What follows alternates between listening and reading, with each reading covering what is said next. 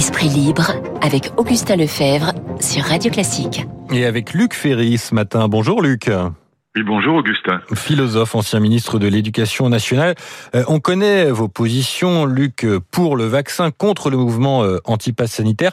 Et je voulais donc qu'on aille un peu plus loin avec vous ce matin et qu'on parle de complotisme. Parce qu'on a vu encore dans les cortèges, euh, notamment à Metz, des pancartes antisémites. Euh, des pancartes qui sous-entendent que bah, les Juifs contrôleraient les affaires du monde. Comment est-ce que on arrive à, en penser bah, que de tels complots existent? Il y a toujours, alors c'est pas vrai pour tout le monde, mais disons que dans les mouvements complotistes, il y a toujours une structure paranoïaque. Vous savez, moi, quand j'étais jeune, je pensais que jamais j'aurais l'agrégation de philo parce que j'étais pas normalien, j'étais pas cagneux. J'ai fait une licence de psycho. J'avais un cours de psychopathologie qui était absolument génial, dans lequel euh, le psychiatre qui était là, qui s'appelait le professeur Anus, un nom difficile à porter à l'époque, surtout en 68, ça lui valait quelques colibets, mais c'était un type génial. Mhm. Et il nous racontait la différence entre les psychoses et les névroses. Et nous expliquait, il nous, racontait une blague, mais je vous la raconte parce qu'elle est très significative aussi de ce qui se passe aujourd'hui. Il nous disait, voilà, le, le, le psychotique, c'est celui qui pense que 2 plus 2, ça fait 5. Si vous essayez de le convaincre, il pensera que vous faites partie du complot qui est ourdi contre lui. Le névrosé pense lui aussi, hélas, que 2 plus 2, ça fait 5, mais ça l'emmerde. Et le fait que ça l'emmerde, ça prouve qu'il tient encore au réel, il ne délire pas. Voilà. Et donc, il y avait un psychiatre allemand qui avait formulé les choses de manière assez plaisante. Il disait, euh, le névrosé construit des châteaux en Espagne, hein, c'est des rêves éveillés. Le psychotique y habite et le psychiatre encaisse le loyer. Je trouve que la formule est tout à fait excellente. Mais là, je crois qu'il y a en effet une dimension paranoïaque dans complotiste, c'est-à-dire paranoïaque, hein, c'est ça que ça veut dire. Donc un peu psychotique, il y a une structure un peu psychotique dans cette idée qu'on va nous pucer, que ce sont les juifs qui contrôlent euh, la vaccination, que Bill Gates euh, cherche à, contrôler le deep state aussi, l'État profond cherche à contrôler les démocraties. Enfin bon, il y a quelque chose de délirant. À partir du moment où une décision prise par l'exécutif est validée par le Conseil d'État, elle est validée par le Conseil constitutionnel, elle est validée par le Parlement, dans une démocratie absolument exemplaire comme la France, euh, dire qu'on est en dictature sanitaire relève quand même un peu du délire, mmh. euh, de la paranoïa. Donc il y a là quand même un, un problème. Et si je le dis, c'est pas pour insulter les gens, ça ne sert à rien. C'est pour dire que nos gouvernants devraient en tirer la conclusion que c'est pas la peine d'argumenter rationnellement, c'est pas la peine d'insulter les gens, surtout pas. Il ferait mieux de faire monter au créneau des, des personnalités qui qui inspirent confiance, des grands artistes, des, des grands sportifs, je ne sais pas. En tout cas, surtout pas des politiques. Mmh. Voilà. Mmh. Et il faut essayer d'inspirer confiance plutôt que d'insulter les gens ou d'argumenter ou de se fâcher comme l'a fait Olivier Véran. Sur le complotisme, euh, Luc, Luc Ferry, comment est-ce qu'on fait la différence entre le doute qui est nécessaire à la démarche scientifique et puis la théorie du complot? À partir du moment où on commence à se poser des questions Justement, c'est ça la, la, la, grande difficulté, c'est que le, le doute euh, scientifique et même religieux, je dirais. Euh, mon amie Sœur Emmanuel me disait toujours qu'elle était pleine de doutes. Le doute est quelque chose de salutaire. C'est pour ça que je dis, il faut pas insulter les gens. Il y a des questions mmh. qui sont légitimes. Moi, j'ai des amis médecins qui disent, bon, est-ce que tu es sûr qu'il faut vacciner les jeunes? Parce que quand même, on n'a pas de recul. Enfin, sur le même argument mmh. qui revient. Et donc, je comprends que les gens puissent avoir des inquiétudes. Il s'agit pas, encore une fois, de les sermonner, de leur faire la leçon, de les insulter, de les traiter de crétins. Mais il s'agit de comprendre que par derrière, il y a en plus il peut y avoir en plus une structure paranoïde et que celle-là, euh, euh, c'est pas c'est pas la peine d'argumenter, ça sert à rien. Il faut essayer de donner confiance. J'ai connu une dame qui était convaincue qu'il y avait des Mickey dans son évier. Mhm. Et moi, j'étais jeune, je lui disais, mais non, madame, d'abord, les Mickey, ça n'existe pas. Puis en plus, ils pourraient pas vivre dans les canalisations. La seule chose qu'elle en a conclue, c'est que j'étais de mèche avec les Mickey. Mhm. Et donc, ça sert à rien. Donc euh, c'est beaucoup plus utile de faire monter, je sais pas moi Mbappé ou mmh. Zidane, enfin je connais rien en foot, mais voilà des gens qui sont ou, alors des grands écrivains ou des grands artistes, surtout pas les philosophes, généralement c'est les pires, mais et, les politiques surtout pas, mais faire monter des personnalités qui ont qui donnent confiance plutôt encore une fois que de s'énerver contre les gens en les traitant de crétins, d'abrutis. Bon là là il y a un vrai problème de, de c'est plus que de la pédagogie, c'est presque de la oui c'est presque de la psychologie là au sens fort du terme. Mais justement, vous dites que ça, relève euh, presque de la psychologie, mais comment est-ce que on en arrive euh, à, penser de telles choses? Est-ce que euh, c'est lié aussi, vous parliez du sentiment religieux, au recul de ce sentiment religieux dans nos sociétés modernes? Non, je crois que le recul du sentiment religieux, moi je suis un vieil athée, c'est plutôt à mes yeux une bonne chose, mais non, je crois que ce qui est le, c'est le recul euh, de la, disons de la, de de, euh, de, de la science, enfin de la, la, confiance dans la science. Mmh. Et là, on le voit bien depuis les années 70 avec la naissance de l'écologie, on voit bien qu'il y a un recul, il y a un obscurantisme qui s'installe, il y a, il y a un recul. Ce que j'appelle l'obscurantisme, c'est la haine des lumières au fond. Voilà, c'est l'idée que la science dévaste la terre, que la, la technique et la science sont, sont, catastrophiques. Alors, il est vrai que les conflits entre médecins n'ont pas arrangé les choses. Il est vrai aussi que nos politiques, il faut quand même rappeler qu'Emmanuel Macron était anti-pass au mois d'avril et que le gouvernement tout entier euh, déclarait que jamais on mettrait de passe à l'entrée d'un restaurant. Bon, les atermoiements, puis l'application du pass en plein milieu des vacances, c'est pas génial. Bon, mmh. il aurait mieux fallu prendre la décision au mois de mai. Donc, pour que les gens aient le temps de s'adapter, de se vacciner avant les vacances. Bon, donc il y a des erreurs qui ont été commises, mais je pense que le fond euh, de l'affaire, c'est le recul de la confiance en la science, notamment à cause des mouvements écologistes qui nous expliquent depuis des décennies maintenant, depuis 50 ans, euh, que c'est la science et la technique qui, qui associées au capitalisme, dévastent la planète. Bon, et donc euh, il y a un très grand doute à l'égard des, des, scientifiques, à l'égard de la science, et je pense que c'est ça qui explique aussi cette idée que voilà, le vaccin c'est dangereux, qu'on n'a pas de recul. Alors bon, l'argument est assez bête parce qu'en vérité, les effets secondaires des vaccins, des vaccins depuis Pasteur, on a quand même une certaine expérience des vaccins.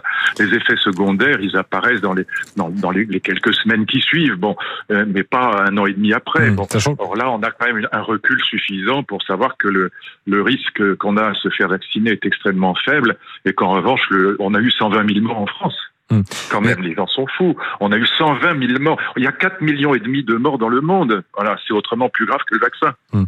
Mais justement, euh, vous parliez de, de Pasteur lui-même a été confronté euh, à la vindicte des premiers anti-vaccins quand il a mis au point son, son sérum contre la, la rage. Et il avait été accusé de, de collusion avec euh, ce qu'on n'appelait pas encore Big Pharma, mais avec de servir les, les intérêts financiers de, de, certaines firmes pharmaceutiques. vous parliez de ce déficit de, de de, de, de, connaissances scientifiques. Est-ce que ça passe aussi par l'école? Vous avez été ministre de l'Éducation nationale. Est-ce qu'on, est-ce que euh, on n'apprend plus assez les sciences à l'école? Ah ben c'est moi j'ai écrit un livre là-dessus avec Étienne Klein, vous savez, notre, un de nos grands physiciens, euh, sur le recul des, des, études scientifiques en France, qui est une véritable catastrophe. C'est-à-dire que hum, on a on a pratiquement 25 à 30 de baisse des vocations scientifiques en France au cours des 30 dernières années.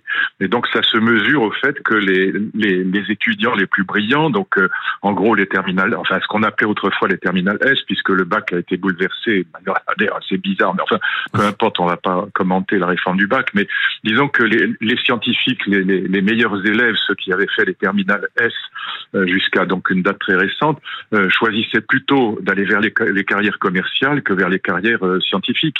Et donc euh, on a un recul encore une fois de 30% des, des vocations scientifiques et qui, qui est notamment lié à la, à la montée en puissance des discours anti-sciences, notamment du côté de l'écologie. Et donc alors c'est en train de changer parce que maintenant les écologistes commencent à se dire, et notamment en Allemagne, que finalement la science, euh, bah, c'est quand même très utile pour lutter contre les, mmh. les catastrophes qui se profilent à l'horizon sur le plan environnemental. Mais pendant très longtemps, euh, l'écologie politique a été viscéralement anti-science. Alors, voilà, parce que anti-technique. Voilà. Euh... Peut-être ça va nous faire la transition Oui, tout à fait. Tout à fait. On va, on va parler hein. effectivement de l'écologie. Je vais juste dernier point sur le sur le complotisme. Oui. Est-ce que ça y est, c'est trop tard La société est irrémédiablement coupée en deux entre une majorité bah, qui adhère aux, aux thèses scientifiques et puis euh, l'autre qui euh, sont pro euh, théorie du complot? Parce que ça a pris beaucoup d'ampleur ces derniers temps, On peut pas dire coupé en deux. Il y a 67 millions de Français, si oui. mes souvenirs sont bons. Il n'y a, pas 35 millions d'antivax et d'antipass. Ils sont quoi? Ils sont 200. Non, mais c'est pour ça que j'ai voté un déséquilibre entre les deux parties. Mais, mais quand même, est-ce qu'on peut les réconcilier, ces deux parties? Non, non, non, parce que enfin le seul moyen, c'est pour ça que je tiens ce discours sur la, la psychologie, sur la psychiatrie, même c'est pas pour insulter les gens, c'est pour dire au gouvernement arrêtez d'argumenter, arrêtez d'insulter, arrêtez de sermonner, faites monter au créneau des gens qui qui convaincront, des gens qui sont crédibles. Alors je ne sais pas lesquels, mais encore une fois, euh, euh chaque fois qu'on entend un politique, on a des doutes euh, parce qu'on sait qu'il est de parti pris. Et d'ailleurs c'est vrai, quand vous êtes solidaire d'un gouvernement, bah, vous êtes forcément en quelque façon de parti pris. Et donc il faut faire monter au créneau euh, dans cette bataille pour le pour le pass et pour le pass c'est quoi? C'est simplement l'accessoire du vaccin, c'est simplement pour prouver qu'on est vacciné. Bon, quand vous montez dans un avion, ben, on vous demande de prouver que vous êtes vacciné pour ne pas contaminer les autres et c'est normal que ceux qui sont vaccinés demandent que ben, on, on, vérifie que que des gens qui montent dans l'avion ne vont pas les tuer tout simplement. Mmh. C'est quand même de ça qu'il s'agit. Encore une fois, 120 000 morts. Bon, mmh. et donc euh, voilà, je pense que euh, si si je vous raconte tout ça, c'est encore une fois pas pour insulter les gens, c'est pour dire au gouvernement faites monter des gens crédibles. Pas vous, ça veut dire pas vous. Personne ne croit un, un, ministre quand il intervient pour dire ah mais non, le pass qu'on fait c'est très bien, c'est formidable, le pass c'était pas tant. Il faut faire monter des personnalités qui face à cette à cette coupure en effet même si elle est pas, c'est pas la France en deux, mais enfin face à cette coupure entre une France qui se vaccine et une France qui a des doutes et ou qui est hostile ou qui même est antisémite, on l'a vu. Bon, et là c'est quand même terrifiant. Bon, il faut il faut faire monter des gens de confiance et, les politiques, bah non, ils sont pas, ils n'inspirent pas la confiance, surtout quand ils sont aux affaires. Mmh. Bon, 8h50 sur euh, Radio Classique. Nous sommes en direct avec le philosophe Luc Ferry. Luc, euh, on en parlait, il y a un autre sujet dans l'actualité ce matin, c'est le rapport du GIEC, le groupe des experts de l'ONU. Euh, c'est la première partie, hein, la première des trois parties de ce rapport qui, va, qui est présenté comme l'avertissement le plus sévère jamais lancé sur le fait que le comportement humain accélère de manière alarmante le réchauffement climatique. On n'a pas encore les détails, mais donc on a la, la tonalité. Est-ce que vous vous dites euh, ça y est, c'est le moment, euh, l'ensemble de la planète va prendre conscience de l'urgence écologique pas exactement ça, non, parce qu'il y, y a, absolument urgence. Hein. Hmm. C'est clair que le, le, GIEC a raison, il y a urgence. Mais euh, il y a urgence à penser l'écologie autrement que le font les écologistes hmm. en termes de décroissance. Il y a trois grands axes d'une politique. Je rappelle que vous avez publié euh, juste un livre sur le sujet, euh, sur le sujet au printemps qui s'appelle Les sept écologies aux éditions de l'Observatoire. Et après, je vous laisse développer. Non, c'est gentil à vous. Mais voilà, il y a trois grands axes. Il faut développer le nucléaire puisque c'est la seule énergie qui soit décarbonée aujourd'hui et qui soit de, de, quantité suffisante pour continuer à ce qu'on puisse vivre. Et ça veut dire qu'en parallèle, il faut électrifier tout ce qu'on peut électrifier c'est-à-dire électrifier la cuisine comme l'usine, comme ce qui va sur l'eau, ce qui va sur les routes, ce qui va dans le ciel. Il faut électrifier et nucléariser le monde. Ça, c'est la première. La fermeture de Fessenheim devrait relever de, du crime d'écocide. Et la deuxième, le deuxième axe, c'est ce qu'on appelle le découplage entre les activités humaines d'un côté et puis de l'autre. Il faut organiser des grandes réserves, des grandes réserves sauvages de biomasse, de biodiversité, d'absorption des gaz à effet de serre. Et puis le troisième axe, c'est l'éco-modernie, c'est l'économie circulaire. L'éco-modernie, c'est l'économie circulaire. C'est pas simplement trier les poubelles, c'est organiser l'économie en rupture avec la logique linéaire des premières révolutions capitalistes qui ont été désastreuses. Et donc là, on a trois grands axes, mais surtout pas la décroissance. C'est-à-dire que tant que les écologistes continueront à plaider pour la décroissance, vous avez vu le mouvement des gilets jaunes. On baisse un tout petit peu le prix de l'essence, on, on baisse un petit peu, on augmente pardon un tout petit peu le prix de l'essence, on baisse un petit peu la vitesse sur les routes et on met la France à feu et à sang pendant deux ans avec des milliers de blessés du côté des policiers comme des manifestants et avec une, une, une économie bloquée pratiquement pendant deux ans. Donc ça, c'est ça la décroissance. Personne n'en veut sur les 193 pays de l'ONU. Il n'y en a pas un seul qui plaide pour la décroissance. Mais comment Donc il y a urgence. Comment est-ce que l'écologie autrement Justement, est-ce que vous pensez euh, que certains que certains pays, euh, l'Inde, la Chine, qui veulent euh, rattraper le niveau de vie qu'on a en Occident, est-ce que vous pensez qu'ils ont conscience de l'urgence? Et s'ils en ont conscience, qu'ils en tiennent compte? Pas encore tout à fait, quoique la pollution soit tellement, moi je connais très bien la Chine et l'Inde, euh, la pollution est tellement, tellement grave, et même à Pékin, hein, à Pékin, il y a mm. des jours où c'est irrespirable. Hein, vous avez des nuages qui passent, euh, qui, qui vous empêchent pratiquement de vivre. Bon. Et donc la pollution est si importante que oui, ils commencent à prendre conscience du fait que, que ça va pas. Mais malheureusement, ils sont encore bourrés de centrales au charbon de, et donc d'énergie carbonée. Et donc c'est pour ça que, encore une fois, fermer Fessenheim était un crime d'écocide. Il faut absolument euh, développer le nucléaire et électrifier tout ce qu'on peut électrifier. Et donc ça, c'est le, le premier axe, encore une fois. Mais, là où vous avez tout à fait raison, c'est que l'Inde et la Chine, c'est pratiquement ces 3 milliards d'individus. Oui. Hein Donc, ça pèse euh, plus que les 67 millions de euh, Français. Euh, en France, ça ne changera rien. Hum. C'est-à-dire que c'est pas la peine non plus d'embêter les Français avec des trucs idiots comme pas prendre l'avion pour aller de Paris à Nantes. C'est pas le millième du millième de l'épaisseur du trait. Ça ne hum. sert à rien. Et donc, il faut bien comprendre que ce qui est extrêmement important, mais c'est la même chose pour le vaccin. Il faut aussi vacciner le tiers-monde. Hum. Voilà. Sinon, ça servira à rien. Ça nous reviendra comme un boomerang. Donc il faut comprendre que c'est, en effet, votre question est la bonne. c'est d'abord convaincre l'Inde et, la Chine euh, parce que c'est 3 milliards de personnes qui vivent mmh. encore dans des conditions qui sont sur le plan environnemental catastrophiques. J'ai une pour question, eux et pour nous. J'ai une question qui plus plus philosophique, c'est que euh, ces prévisions, euh, ce rapport qui est annoncé euh, pour aujourd'hui est très sombre. Comment est-ce qu'on fait dans la vie de tous les jours pour vivre avec un avenir aussi sombre qui s'annonce, des prévisions aussi effrayantes? Oui, ça c'est un peu de la blague, hein, parce qu'il faut arrêter de catastro le catastrophisme. L'espérance, je vous donne juste un chiffre pour euh, quand même tempérer un peu cette idéologie catastrophiste qui s'empare de, des écologistes. Bon, euh, l'espérance de vie en France, elle a euh, augmenté de 40 ans depuis 1900. Bon, donc il faut arrêter de dire n'importe quoi. Donc c'est pas vrai qu'on vit beaucoup moins bien aujourd'hui. Paris est, est, 20 fois, selon les, les, les, les mesures qui sont celles de, euh, de donc des écologistes eux-mêmes, des, des, des, institutions les plus les plus crédibles elles-mêmes. Paris est 20 fois moins pollué aujourd'hui qu'en 1950. Et là, on met, quand, quand même en avant les, les, les incendies. quand j'étais gamin, Londres, on a eu 15 000 morts en 1952 à cause du fog à Londres. Donc, euh, il faut arrêter de dire n'importe quoi sur le catastrophisme. Donc, euh, croire que en faisant peur, peur, peur aux gens on va forcément les mobiliser. C'est, on ferait mieux de faire appel à l'intelligence plutôt que à la culpabilité. Donc hmm. ça aussi, c'est pas une bonne stratégie. Ça vous fait pas peur tous les incendies qu'on voit actuellement euh, en Grèce, en Californie eu, Les inondations, les incendies, mais c'est parce que c'est ce qui est mis en avant pour illustrer les effets du. Aujourd'hui c'est pas vrai.